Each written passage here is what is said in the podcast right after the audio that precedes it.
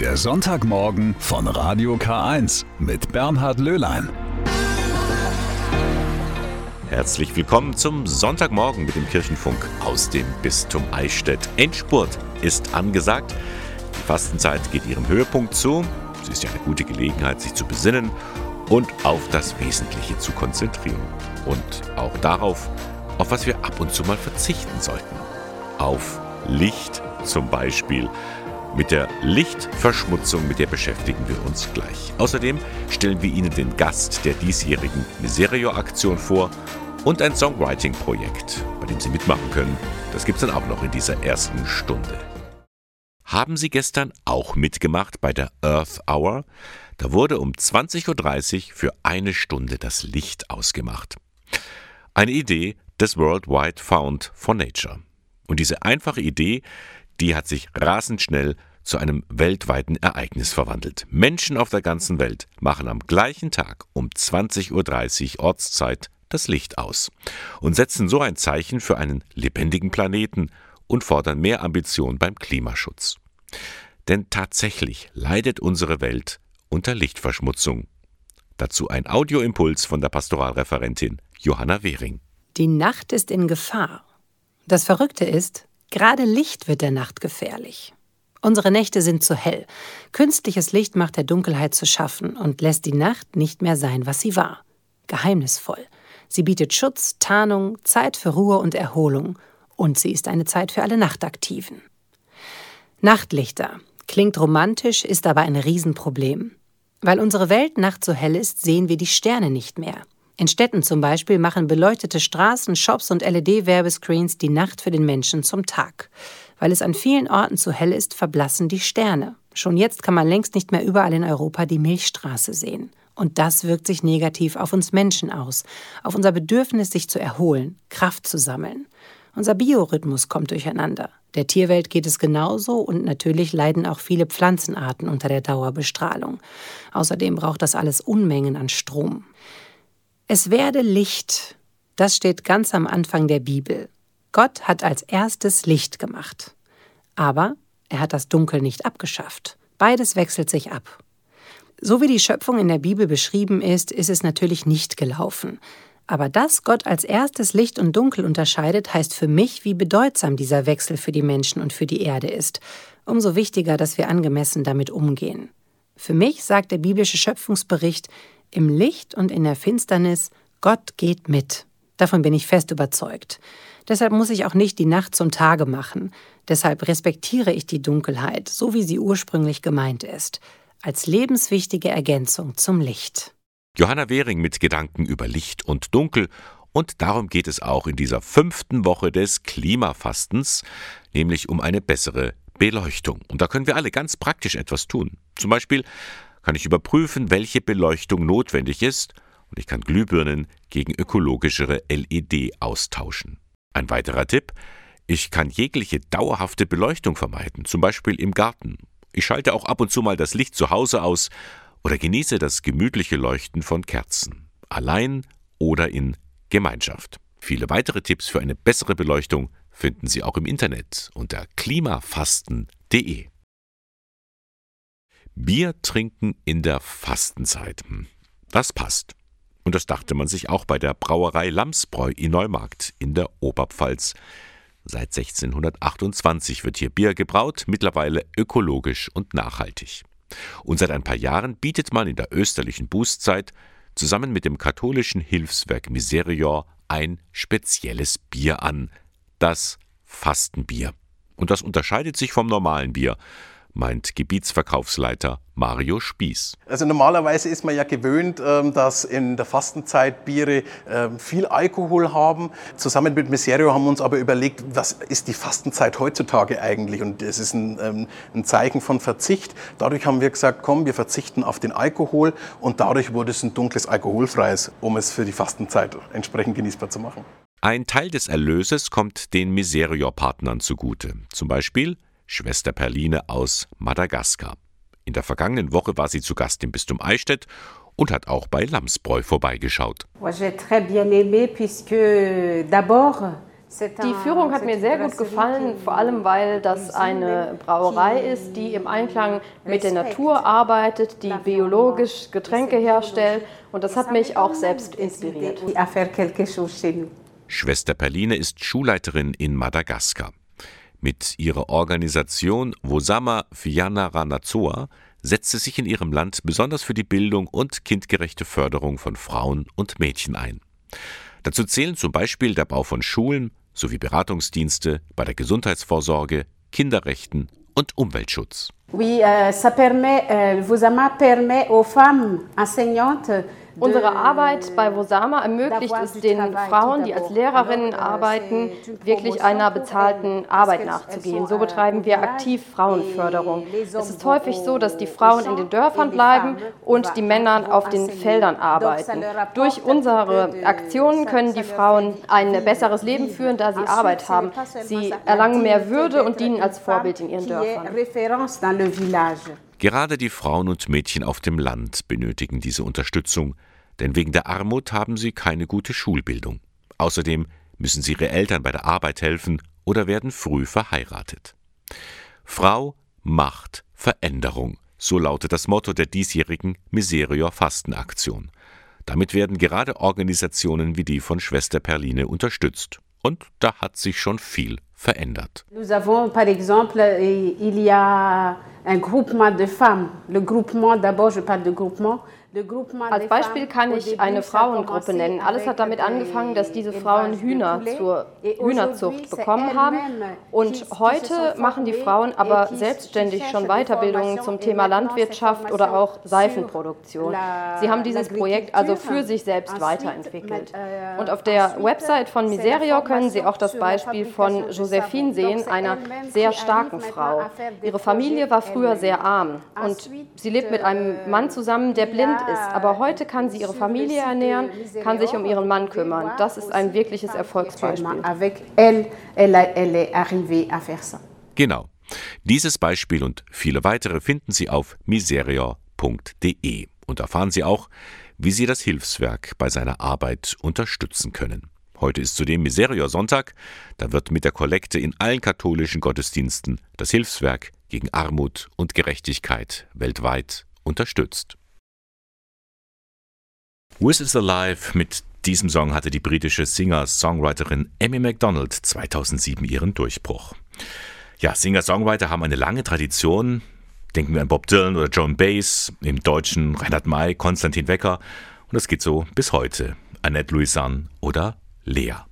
Manchmal reicht wirklich nur eine Gitarre oder ein Klavier, ein guter Text und fertig ist so ein Song.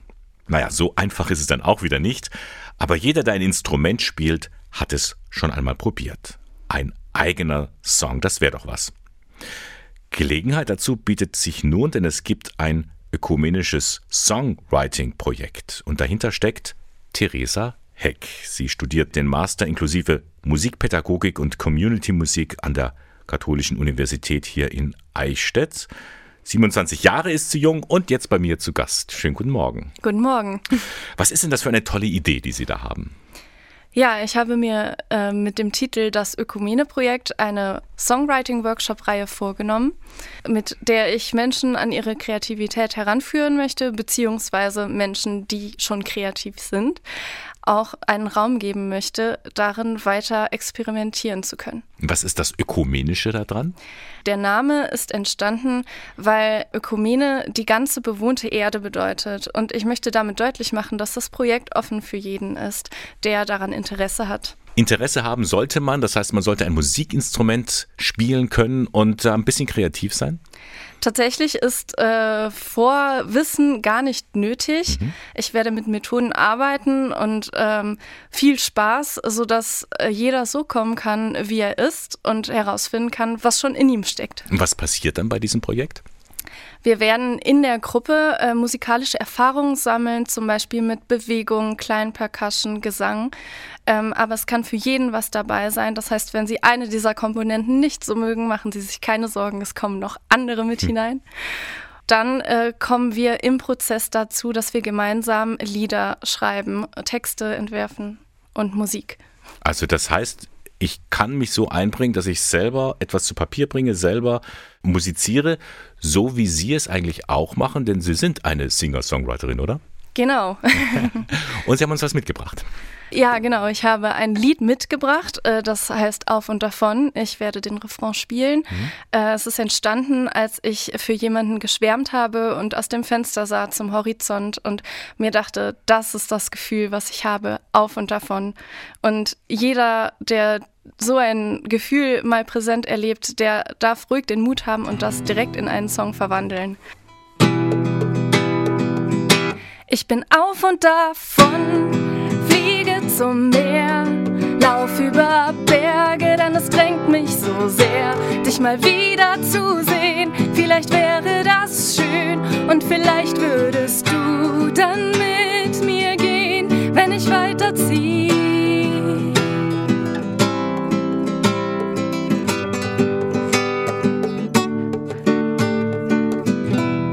Auf und davon von Theresa Heck. Gut, dass Sie noch da sind. Und ähm, dieses Lied kann man dann wahrscheinlich auch hören bei einem äh, Konzert, wo auch noch andere Lieder aufgeführt werden sollen. Genau, auf dem Altstadtfest möchten wir natürlich präsentieren, was wir uns gemeinsam in den Workshops überlegt haben. Mhm. Und äh, da werden die Termine noch rauskommen, wann wir denn ähm, auf dem Eichstätter Altstadtfest auf einer Bühne stehen und zeigen, was entstanden ist. Gut, und dieses Projekt ist ja nun auch ähm, aufgeteilt. Da kann man an verschiedenen Kursen teilnehmen bei Ihnen. Wann sind die denn? Wir haben einen Montagskurs, der beginnt am 17. April und geht dann immer von 18.30 Uhr bis 20.30 Uhr. Der Dienstagskurs ab dem 18. April von 9 bis 11 Uhr und der Mittwochskurs am 19. April von 17 bis 19 Uhr. Und diese Kurse finden dann achtmal statt jeweils. Die Schulferien sind ausgespart und Feiertage müssen Sie natürlich auch nicht den Kurs besuchen. Sie sprechen die Leute mit Sie an, aber es sind wahrscheinlich nicht nur die älteren Herrschaften gemeint, oder? Ab 18 Jahren darf jeder teilnehmen, der Spaß dran hat und bitte weder vom Du noch vom Sie abschrecken lassen. Genau. Das ökumenische Songwriting-Projekt, jetzt fehlt ja nur noch die Möglichkeit, wo und wie kann man sich anmelden? Anmelden kann man sich äh, unter der Adresse das-ökumene-projekt.posteo.de oder über die VHS. In Eichstätt. In Eichstätt. Genau, da läuft das Ganze. Ja, wünsche ich Ihnen viel Erfolg. Vielleicht hört man Sie und die ganze Gruppe dann am Eichstätter Altstadtfest. Frage zum Schluss, Frau Heck, warum machen Sie das? Es scheint mir ein Herzensanliegen für Sie zu sein. Ja, mir ist es äh, sehr wichtig, dass Menschen positive Erfahrungen, positive Gemeinschaftserfahrungen machen können und auch ihr äh, die Verbindung zu ihrem eigenen Potenzial spüren. Und oft wird ja in der Schule dann von irgendeinem frustrierten Musiklehrer gesagt, du kannst das nicht. Und auch ähm, bei der Popkultur, die wir haben, wo immer höher, schneller, weiter ist, man hat man oft Komplexe und man darf sich trauen, Musik zu machen und sich zutrauen, auch äh, Lieder zu schreiben. Genau. Trauen Sie sich, machen Sie mit beim Songwriting-Projekt mit Theresa Heck. Vielen Dank, dass Sie da waren. Gerne. Noch immer sitzt der Schock tief. Das Bistum Eichstätt wird die Trägerschaft seiner Schulen abgeben. Vergangene Woche hatte ich ja hier ausführlich darüber berichtet. Die Reaktionen sind zumeist die, mit denen man auch rechnen konnte. Unverständnis, Enttäuschung, Frust. Und das weit über die Grenzen des Bistums hinaus. Eine Stellungnahme kam zum Beispiel von der katholischen Elternschaft Deutschlands, der KED. Das ist ein Zusammenschluss von katholischen Eltern und Interessierten. Der Verband setzt sich auf der Basis eines christlichen Menschenbildes für eine wertorientierte Bildung und Erziehung der Kinder und Jugendlichen ein. Und die KED in Bayern teilt in einer Meldung mit, diese Entscheidung der Diözese Eichstätt werde von der katholischen Elternschaft vehement und mit großer Fassungslosigkeit missbilligt. Dann fragen wir doch mal direkt nach bei Stefan Hager, dem bayerischen Landesvorsitzenden. Guten Morgen, Herr Hager.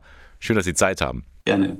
Herr Hager, was macht ihr denn jetzt so an der Entscheidung der Diözese Eichstätt fassungslos, wie es in Ihrer Pressemeldung heißt? Also ich war fassungslos, weil für mich das Ganze sehr unvorbereitet kam. Ich hatte also da keine Kenntnis, dass da in der Diözese Eichstätt irgendwelche Überlegungen in diese Richtung angestellt werden und deswegen dann auch der Begriff fassungslos. Ich finde es gerade für die Schülerinnen und Schüler durchaus einen, einen, schweren Einschnitt, wenn sich sozusagen die Trägerschaft da ändert. Und so eine Ankündigung in der Presse erzeugt natürlich viel Unruhe bei den Schülerinnen und Schülern. Was befürchten Sie denn als Konsequenz dieser Entscheidung? Es hängt natürlich so ein bisschen davon ab, wer die Trägerschaft dann übernehmen wird. Ähm, bleibt es weiterhin ein christlicher Träger, in welcher Form auch immer, sind die Konsequenzen vielleicht gar nicht so gravierend. Das schaut natürlich komplett anders aus, wenn es jetzt äh, von der staatlichen Stelle übernommen wird, die, die, die Schulen. Also es bleibt da noch ein bisschen abzuwarten, wie es wirklich dann weitergeht und welche Konsequenzen es jetzt hat, kann man noch gar nicht ganz genau absehen. Mhm. Was ist denn für Sie generell der Mehrwert einer katholischen Schule? Also der Mehrwert ist im Prinzip das, das christliche Menschenbild, das uns prägt und das ja nicht nur im Religionsunterricht jetzt eine Rolle spielt, sondern in das gesamte Schulleben äh, hineinschwappt und da im Endeffekt äh, ja die, die Menschen dazu erziehen soll, dass sie ähm, auch auf die Schwächeren schauen und die Leute auf sich um die kümmern, denen es einfach schlechter geht und da Verantwortung aktiv übernehmen. In staatlichen Schulen geschieht das nicht? Das findet in staatlichen Schulen teilweise natürlich auch statt. Also da kann man auch jetzt hier nicht alles pauschalisieren. Ähm, aber ich denke durchaus, dass die katholischen Schulen hier nochmal einen Mehrwert haben können und, und bieten. Herr Hager, Sie haben in dieser Meldung nun geschrieben, dass die KED nicht in den Entscheidungsprozess mit einbezogen wurde. Wie hätte denn Ihre Beratung ausgesehen? Wir hätten die Hoffnung, dass wir zumindest ein bisschen äh, gegensteuern hätten können. Also wir sehen zum Beispiel auch die Schule als Kirche vor Ort. Und gerade in den heutigen Zeiten, wo doch die Kirchen immer leerer werden und die pastoralen Räume immer größer, hätte das oder gibt es einfach eine Chance in den Schulen. Und das vielleicht durchaus auch nochmal bewusst zu machen oder zu artikulieren, ähm, dem Bischof gegenüber wäre ein Versuch wert gewesen. Wie es dann ausgegangen wäre, wissen wir natürlich auch nicht.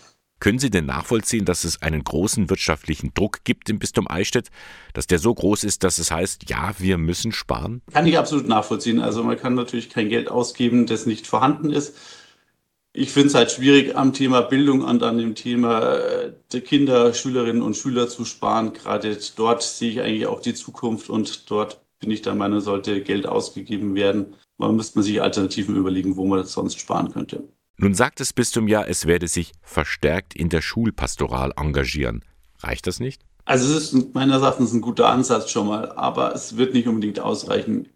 In der Regel haben die Eltern sich ja für eine katholische Schule entschieden, ganz bewusst, äh, weil sie eben hier das christliche Menschenbild äh, haben möchten und nicht nur jetzt halt in, punktuell irgendwie in der Schulpasswahl, sondern im Gesamten, wie ich vorher schon erzählt habe.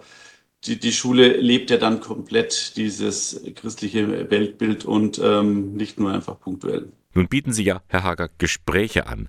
Haben Sie die Hoffnung, dass das Bistum die Entscheidung noch revidieren wird? Also ich möchte jetzt dem Gespräch, das wir hoffentlich führen können, jetzt nicht vorgreifen. Persönlich habe ich schon die Hoffnung, weil ich immer optimistisch eingestellt bin, dass wir irgendwas bewegen können. Vielleicht gibt es ja auch Kompromisse, dass man einen, Teil oder sowas äh, nochmal rückgängig machen kann. Ähm, die Chancen stehen bestimmt nicht gut, aber ähm, wie gesagt, Hoffnung haben wir und da schauen wir einfach weiter, wie die Gespräche dann verlaufen.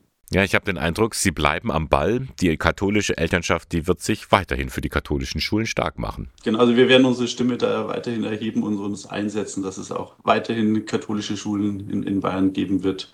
Ja, herzlichen Dank und Ihnen alles Gute. Gerne, auch Ihnen alles Gute. Herzlichen Dank.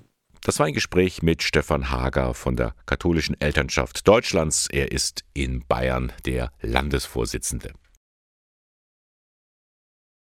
Ich hoffe, Sie haben es gemerkt. Heute Morgen war Zeitumstellung.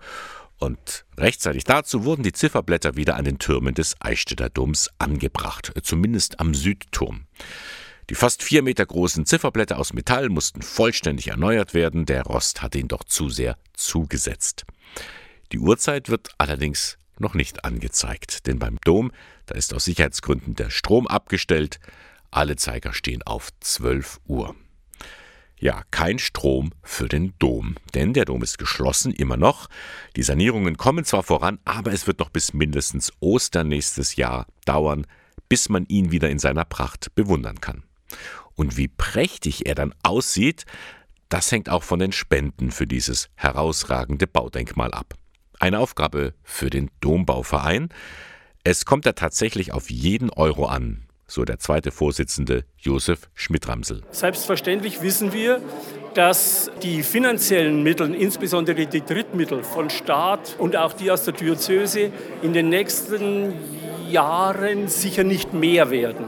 Das heißt, so ein finanzieller Zuschuss des Dombauvereins könnte in vieler Hinsicht gut tun. Zum Beispiel für den barrierefreien Zugang oder am Nordportal mit seinen herausragenden Skulpturen, da muss einiges getan werden. Und auch die Orgel muss dann nach den Sanierungen gründlich gereinigt werden.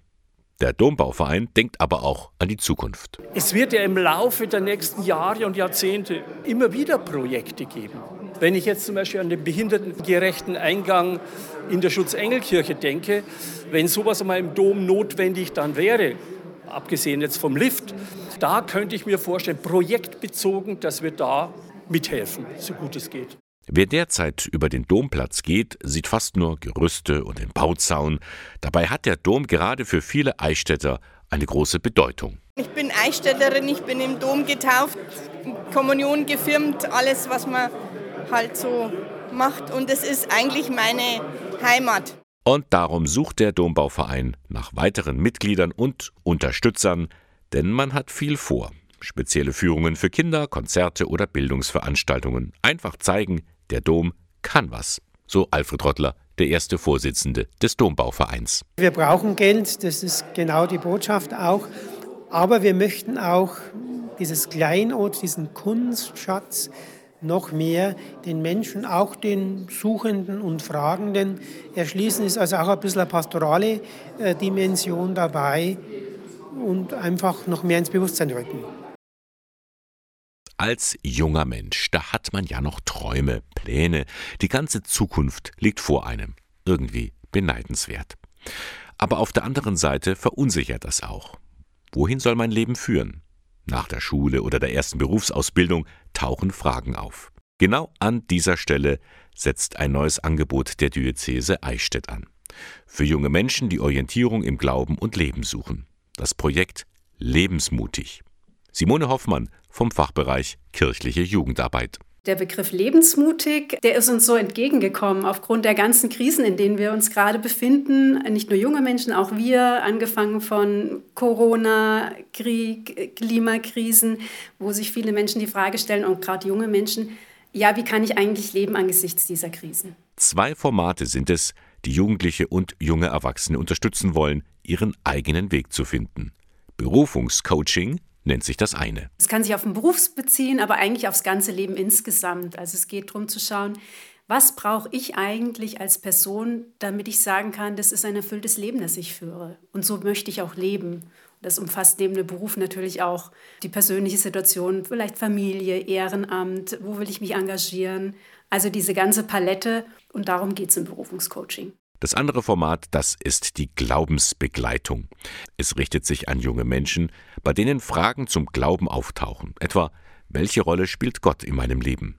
Diözesan-Jugendseelsorger Corbinian Müller. Glaubensbegleitung versteht sich so, dass wir Menschen begleiten auf diesem Weg, wo in ihrem Leben Gott sichtbar sein kann, wie sie vielleicht anders beten können, wie sie mit Gott anders in Verbindung treten können und wie sich das vor allem auch in ihrem Leben äußert, wie Gott in ihrem Leben sichtbar ist und wie sie das erkennen. Beiden Formaten gemeinsam ist, der junge Mensch wird einzeln begleitet. Es geht um seine Person, um seine Berufung. Und da wird auch nichts übergestülpt. Nicht wir bestimmen, was gesprochen wird, sondern die, die sich uns anvertrauen, bestimmen, was ihnen wichtig ist. Wir sind eher die, die zuhören, die auch nicht unbedingt Ratschläge erteilen, sondern die vielleicht Räume aufmachen, die Möglichkeiten an die Hand geben, die gemeinsam draufschauen, dass diejenigen, die sich uns anvertrauen, einfach ihren Weg gut finden können. Und dann kann sich einiges entwickeln. Ein Traum wird wahr, lang gehegte Pläne in Angriff genommen, jemand wagt den Weg, mit Gott zu gehen, jemand anders entscheidet sich für eine Partnerschaft. Also es soll dann schon möglichst konkret werden, dass man auch wieder davon abweichen kann, das ist selbstverständlich, aber schon der Schritt, sowas zu formulieren und das mit einem Gegenüber zu tun, bringt es schon ein Stück weit in die Realität, was ich mir wünsche für mein Leben. Mit einem Coach das eigene Leben betrachten oder mit einem Seelsorger Gott als Kraftquelle entdecken. Das Projekt Lebensmutig bietet jungen Menschen eine Perspektive an. Zu Beginn steht ein unverbindliches Orientierungsgespräch, um herauszufinden, welches das passende Format ist. Die Kontaktdaten der Ansprechpersonen und weitere Informationen, die gibt es im Internet unter bistum-eichstätt.de slash lebensmutig. Sie steht unmittelbar vor der Tür, die Erstkommunion in der katholischen Kirche. Traditionell am Sonntag nach Ostern dürfen die Kinder zum ersten Mal die Kommunion empfangen. Das ist immer auch ein großes Fest mit vielen Geschenken. Und weil die Kinder so viel bekommen, sind sie, aber natürlich auch die Erwachsenen, eingeladen, ein wenig zu teilen. Mit anderen Kindern, denen es nicht so gut geht. Und darum kümmert sich das Bonifatiuswerk. Es unterstützt zum Beispiel das Kinder- und Jugendhaus St. Joseph in Berlin-Neukölln. Rund 30 Kinder leben hier zeitweise, manche auch ihre ganze Kindheit lang. Markus Nowak war für das Bonifatiuswerk vor Ort. K-Pop steht für Popmusik aus Korea und ist in Teenagerkreisen zurzeit sehr angesagt. Ein großer Fan ist die 15-jährige Kim, die gern Lieder der Gruppe BTS nachsingt.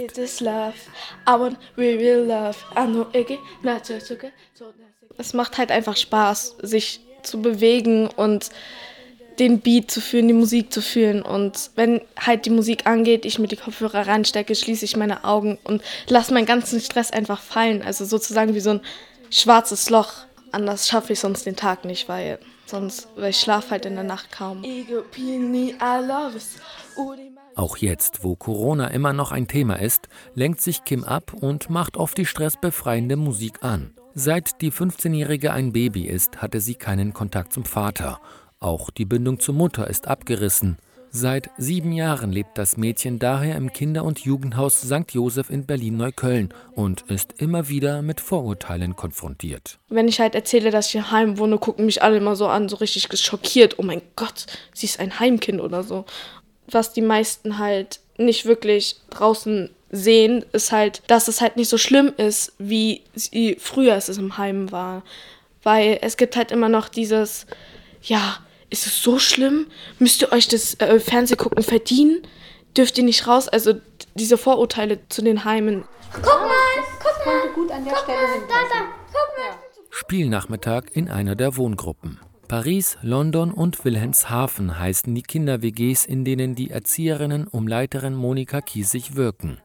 32 Plätze hat das schon 1905 gegründete Kinderheim, sagt Kiesig. Früher sagte man halt Kinderheim, ne? Und, ähm, aber der Begriff Kinderheim ist leider Gottes so ein bisschen in Verruf geraten durch die ganze Geschichte. Aber ich verwende ihn eigentlich trotzdem ganz gerne, von wegen Heimat geben, Kindern Heimat geben. Und ähm, das ist genau das, was wir hier machen. Ne? Also ich sage immer, wir sind das Zuhause der Kinder so wie sie zu Hause nicht mehr sein können bei ihren Eltern, weil die Eltern in der Lage nicht sind, nicht in der Lage sind, da so ähm, ein gutes Zuhause zu bilden, werden wir das zweite Zuhause für sie. Und ähm, versuchen das so familienanalog wie nur irgendwie zu gestalten. Sehr viele Kinder verbringen den größten Teil ihrer Kindheit hier bei uns. Wenn es darum geht, den Spielplatz neu zu gestalten oder neue Einrichtungsgegenstände zu kaufen, unterstützt das Bonifatiuswerk das katholische Kinderhaus in der Berliner Diaspora schon seit langem. Monsignore Georg Austen ist Generalsekretär des Bonifatiuswerks und erklärt warum. Diese Einrichtung zeigt auf beeindruckende Weise, was es heißt, sich füreinander einzusetzen. Passend zum Leitwort unserer Erstkommunion-Aktion 2022, bei mir bist du groß, erfahren hier die Kinder und Jugendlichen in der Haltung der christlichen Nächstenliebe Hilfe und Unterstützung, die sie brauchen. Denn jeder Mensch zählt. Und deswegen wird das Kinder- und Jugendhaus St. Joseph in Berlin durch Spenden zur Erstkommunion unterstützt. Frei nach dem Motto Kinder helfen Kindern. Dem Klimaschutz läuft die Zeit davon. Zu diesem Ergebnis kommt der Weltklimarat in seinem Abschlussbericht, der wurde am vergangenen Montag veröffentlicht. Der Bericht bündelt die Forschung von tausenden Wissenschaftlerinnen und Wissenschaftlern aus den vergangenen acht Jahren. Und daraus geht hervor, die Klimakrise macht arm, sie macht hungrig, sie macht krank. Und sie ist in vielen Fällen auch tödlich sagt Miserior Klimaexpertin Annika Schröder nach der Veröffentlichung dieses Weltklimaberichts. Und mit Annika Schröder bin ich jetzt online verbunden. Frau Schröder, insbesondere die Menschen im globalen Süden sind betroffen. Was berichten denn Ihre Partnerorganisationen von den bisherigen Folgen? Ja, die Menschen im globalen Süden trifft es besonders hart und das nicht etwa nur, weil Naturkatastrophen wie zum Beispiel Wirbelstürme besonders in diesen Ländern häufig sind, sondern auch, weil sie aufgrund ihrer Armut besonders anfällig sind. Ein Blick in die Statistik macht das sehr deutlich. 90 Prozent der Todesopfer aus den letzten Jahren nach Naturkatastrophen stammten aus Ländern mit allerniedrigsten Einkommen. Und das liegt eben daran, dass die Menschen arm sind, an Steilhängen und Flussufern leben, in einfachsten Hütten und bei Überschwemmungen und Erdrutschen schlichtweg vor dem Nichts stehen und alles verloren haben und für den Wiederaufbau nicht auf Ersparnisse zurückgreifen können und auch die Nachbarn nicht mehr einspringen können, weil auch die von der gleichen Katastrophe betroffen sind. Unsere Partnerorganisationen berichten aber auch von Erfolgen aus ihren Projekten, nämlich dass sich Menschen vielerorts erfolgreich an die veränderten Umweltbedingungen anpassen, zum Beispiel indem sie mehr Vielfalt in der Landwirtschaft wagen oder ihr Saatgut gemeinsam mit anderen weiterentwickeln und toleranter machen für Dürren oder die Versalzung des Bodens. Spannend ist auch, dass sie es inzwischen schaffen, mehr Regierungen von ihren Ideen zu überzeugen und die dann auch in staatlichen Programmen Verbreitung finden. Es gibt also noch Spielräume für den Weg aus der Armut. Was muss denn jetzt schnellstmöglich unternommen werden? Der Bericht des Weltklimarates zeigt ganz deutlich, dass die Optionen auf dem Tisch liegen und nur der politische Wille fehlt. Und er zeigt auch, dass es uns günstiger zu stehen kommt, jetzt die Klimakrise anzugehen, als am Ende die Folgen zu tragen. Und als oberste Priorität nennt der Bericht den Ausstieg aus den fossilen Rohstoffen. Ganz konkret, Erdöl, Erdgas, Stein und Braunkohle dürfen keine Rolle mehr im Energiemix spielen. Stattdessen bedarf es 100 Prozent erneuerbarer Energien. Zudem müssen wir uns endlich den Wäldern annehmen. Wälder und Moore sind zu schützen. Und da womöglich muss man dafür Sorge tragen, dass sie sich auch regenerieren können, weil sie nicht zuletzt auch einen Puffer bilden. Gleichzeitig sind schon so viele Treibhausgase in der Atmosphäre abgelagert und die werden noch auf lange Zeit wirken, sodass die Klimakrise auch weiter voranschreitet. Und dafür müssen auch die Industrieländer, die gemeinsam 50 Prozent der Treibhausgasemissionen verursacht haben, die heute in der Atmosphäre lagern, für diese Schäden aufkommen. Mit anderen Worten, wir stehen kurz davor, viel zu verlieren, wenn wir nichts unternehmen. Aber mal andersrum gedacht, was gibt es denn zu gewinnen, wenn wir alle dazu beitragen, den Klimawandel zu stoppen? Wir bewahren unsere Kinder, Enkel und Urenkel vor einer extrem menschenunfreundlichen Welt, die da kommen würde ohne Klimaschutz. Und zusätzlich können wir mit Klimaschutz eine sehr, sehr liebenswerte Zukunft gewinnen. Ganz konkret, wenn es uns zum Beispiel gelingt, den öffentlichen Nahverkehr auf dem Land auszubauen, dann gewinnt nicht nur das Klima, sondern gerade ältere Menschen, aber auch Menschen mit geringen Einkommen können dann auch sehr mobil sein, günstig zum Arzt fahren, kommen in die Stadt, können Freunde treffen und wieder teilhaben am gesellschaftlichen Leben. Und wenn weniger Autos durch die Städte fahren, dann reduzieren sich Atemwegserkrankungen, gerade auch bei Kindern. Und es wird ganz viel Platz für lebenswertere Städte frei, zum Beispiel für kühlende Parkanlagen, die wir in Zeiten der Erderhitzung unbedingt nötig haben. Ja, sich einsetzen für den Umweltschutz, das bedeutet ja auch immer, dass man dazu bereit ist und sich motiviert. Was ist denn die Motivation für Miserior für den Schutz unserer Umwelt und Natur? Vor über 60 Jahren hat Kardinal Frings uns einen Gründungsauftrag mitgegeben, der nicht nur darin bestand, Menschen dabei zu helfen, sich selbst aus der Armut zu befreien, sondern auch die Ursachen der Armut anzugehen und den Mächtigen ins Gewissen zu reden. Und wenn wir jetzt uns vor Augen führen, dass die Klimakrise schon heute Menschen in Hunger und Elend treibt, und bei einem weiter wie bisher hunderte Millionen von Menschen dazu gezwungen sein werden, ihre bisherigen Wohnorte zu verlassen, dann sehen wir es als unsere Pflicht an, hier nicht tatenlos zuzusehen. Papst Franziskus macht es auch in Laudato Si sehr, sehr deutlich, dass der Schrei der Erde und der Schrei der Armen miteinander zusammenhängen und Umwelt und Entwicklung untrennbar miteinander verbunden sind. Ja, vielen Dank, Annika Schröder. Sie ist Miserior Klimaexpertin. Mit ihr habe ich vor der Sendung das Gespräch geführt. Heute ist der Miserior-Sonntag. Das katholische Hilfswerk unterstützt die Ärmsten in dieser Welt für mehr Frieden und Gerechtigkeit.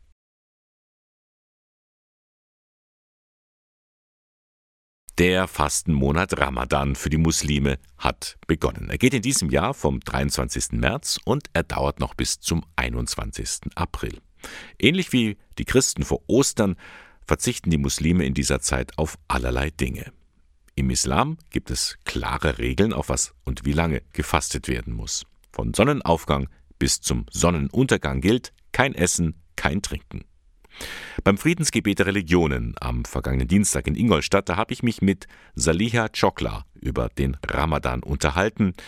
Sie ist Religionsbeauftragte in der Moschee der DITIB-Gemeinde in Ingolstadt und sie weiß, Ramadan gehört zu den wichtigsten Zeiten im Islam. Was ist das für ein besonderes Fest im Islam? Also im islamischen Kalender ist der Ram Monat Ramadan sehr heilig für uns.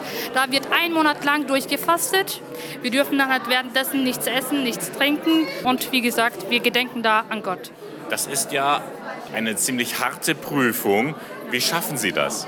Also die Glaube und auch die Verbundenheit zu Gott, das äh, erleichtert eigentlich alles. Und wir wissen, dass das, was wir hier auf der Erde, also hier auf der Welt machen, dass wir dann auch im Jenseits dann auch belohnt werden. Das erleichtert uns auch dann vieles. Allerdings am Abend, wenn die Sonne untergegangen ist, dann ist kurze Pause mit Ramadan. Ja, dann ist Pause, dann kann man essen, trinken, alles gemütlich genießen mit der Familie, Freunde. Und im Ramadan ist es sehr schön, weil wir uns dann immer, weil wir immer beisammen sind und wir laden auch immer Familien zu uns ein oder wir sind dann meistens eingeladen. Das ist so ein festlicher Tag, dann Monat dann auch für uns. Das fördert die Gemeinschaft? Ja, das fördert äh, die Gemeinschaft und äh, ja, zum Beispiel unter der, also man hat ja immer im Alltag immer sehr Stress, Arbeitsstress, Familienstress oder allgemeines und im Monat Ramadan ist es ein bisschen ruhiger. Dann ist man immer beisammen und mit der Familie, Freunde. Ja, das ist dann halt die Gemeinschaft wird da immer dann gepflegt. Kann man es ein bisschen vergleichen mit der Fastenzeit der Christen? Ja, kann man. Äh, aber ich, so viel ich weiß, man, also darf man ja bei den, bei den Christen dann ähm, essen. Nur auf Fleisch wird verzichtet. Bei uns dann komplett auf alles. Also trinken und essen auf alles wird verzichtet. Wir reinigen damit unseren Körper und unsere Seele auch. Weil wir jetzt nicht essen und trinken, da können wir auch die äh, Menschen gedenken, die halt in Hungersnot sind oder die halt in Armut leben. Also genau, eine Nähe zu Gott und ein Zeichen der Solidarität ist ja. es auch. Ja. Gut. Nun, ich erinnere mich, vor zwei Jahren war Ramadan äh, im Sommer. Da war es extrem heiß und äh, schwierig, das, äh, diese, diese Zeit zu überstehen. Jetzt ist es ein bisschen günstiger. Wieso kommt es, dass die, die Zeit sich verschiebt? Ja, wegen dem islamischen Kalender. Und der islamische Kalender richtet sich nach Mond. Und das verschiebt sich immer äh, zehn Tage zurück. Also zum Beispiel vor zwei Jahren war es dann also Mitte April oder Mitte April hat es angefangen gehabt. Jetzt äh, Ende März. Also das verschiebt sich alle äh, jedes Jahr um zehn Tage zurück. Dann wünsche ich Ihnen alles Gute für die kommenden Tage. Dankeschön. Er ist einer der ganz Großen in Sachen neues geistliches Liedgut, Gregor Linsen. Linsen lebt und arbeitet als Komponist und Liedermacher in Neuss bei Düsseldorf. Seine Kompositionen sind vielen Jugendlichen und Erwachsenen aus den Gottesdiensten bekannt. So flieht vor dem Morgen, so zieht die Angst aus dem Sinn. So wächst ein Licht in dir geborgen, die Kraft zum neuen Beginn. Ein Licht in dir geborgen, ein Klassiker unter den Liedern des neuen geistlichen Liedgutes aus der Feder von Gregor Linzen. Und der kommt heute Abend zu einem Konzertgottesdienst in unsere Region, und zwar in die Oase Steinerskirchen. Das Konzert beginnt um 19 Uhr. Es ist eine Pay-What-You-Can-Veranstaltung. Also man zahlt, was man in der Lage ist. Der Richtwert beträgt 15 Euro. Gregor Linzen, heute Abend um 19 Uhr in der Oase Steinerskirchen. Es empfiehlt sich, rechtzeitig vor Ort zu sein. Und ein neuer Morgen